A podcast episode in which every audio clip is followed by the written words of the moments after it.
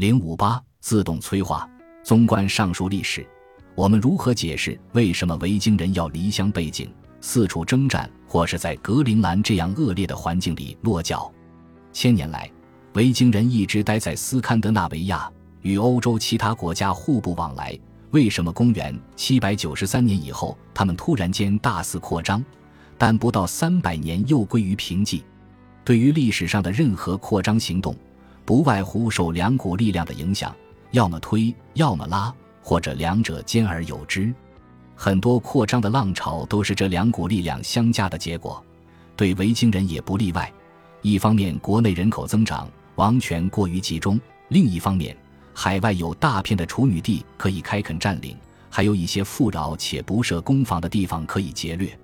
同样的，在19世纪和20世纪早期，欧洲移民正是受这两股力量的影响，蜂拥至北美。一方面，欧洲面临人口增长、饥荒和政治压迫等问题；另一方面，美国和加拿大拥有广阔的沃土和发财的机会。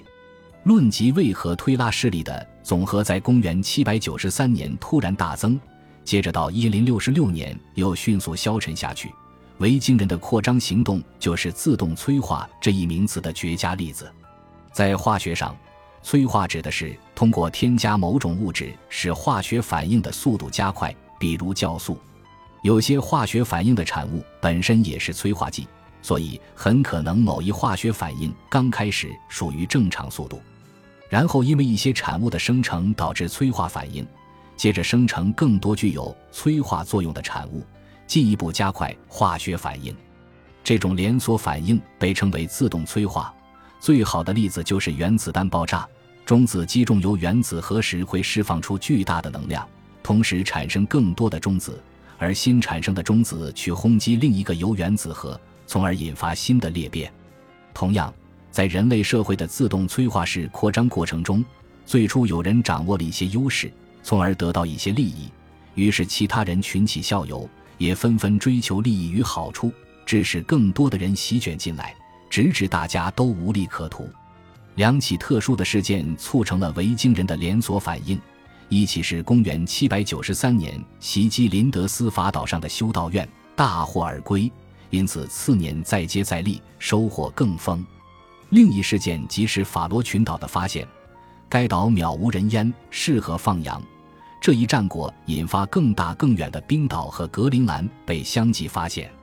维京人归来时，不但满载劫掠的成果，而且对世外桃源进行大肆形容，